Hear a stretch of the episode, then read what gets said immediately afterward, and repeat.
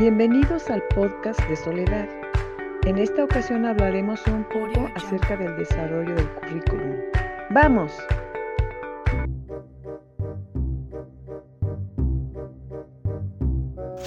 Reseña del libro Desarrollo del currículum en América Latina, experiencia de 10 países, coordinado por Ángel Díaz Barriga y José María García Garduño.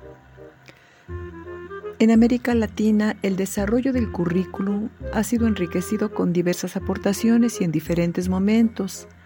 Estas aportaciones son como la pedagogía didáctica, las ciencias con Taylor, corrientes como el pragmatismo de Dewey, el conductismo de Tordick, el pensamiento educativo estadounidense con Tyler, Bloom, Taba y con Freire en Latinoamérica en un marco epistemológico, teórico, para abordarlo en sus procesos de construcción, de apropiación, de resistencia, de adaptación, de reinterpretación de políticas educativas, estas políticas educativas que promuevan la reflexión para la acción. Algunos de estos países son, por ejemplo, Argentina. Tenemos que en la década de 1950 a 60 hay una modernización del Estado este, se implementa una teoría curricular tecnológica donde retoman a, Jean Piaget, este, Eduardo Remedi y Alfredo Furlan. Ellos proponen el currículo como por una propuesta educativa y un campo de estudio de las ciencias de la educación con dos pilares que son el saber científico, académico y humanista. El otro pilar son los saberes teórico-burocráticos y las prácticas pedagógicas. Otro de estos países es Bolivia. Mm, el concepto de currículum aparece ahí en Bolivia en 1994, a finales del siglo XIX. Se toma como una libre enseñanza, es nacionalista. En el siglo XX se fundamentan, son fundamentados este, los científicos integrales, los campos científicos integrales.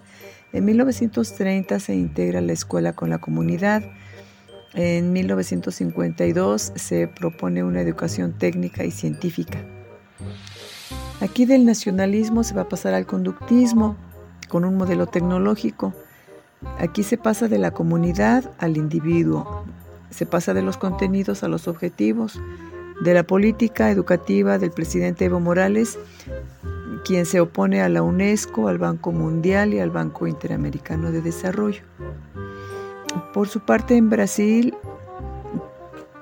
a la escritora Alice Casimiro López y Elizabeth Macedo mencionan que entre las décadas de 1950 y 70 hay una influencia norteamericana con influencia de Tyler. Mm, en la década de los 80, el currículum de tipo marxista incorporó la sociología de la educación inglesa con Apple, Giroux y Freire. Este intenta conciliar la diversidad, la educación y la justicia social, este, preparando siempre el futuro de la sociedad sin que ésta esté predeterminada. Y por otro lado, este proyecto tendría que estar al margen del poder económico. En cuanto a Colombia, tenemos que el Estado procura la calidad educativa, la participación democrática y la autonomía de la institución educativa, como la integralidad, la flexibilidad, la interdisciplinariedad, la metodología de la enseñanza, la cultura y educación, la enseñanza de las ciencias y currículum y universidad. Es todo. Muchas gracias.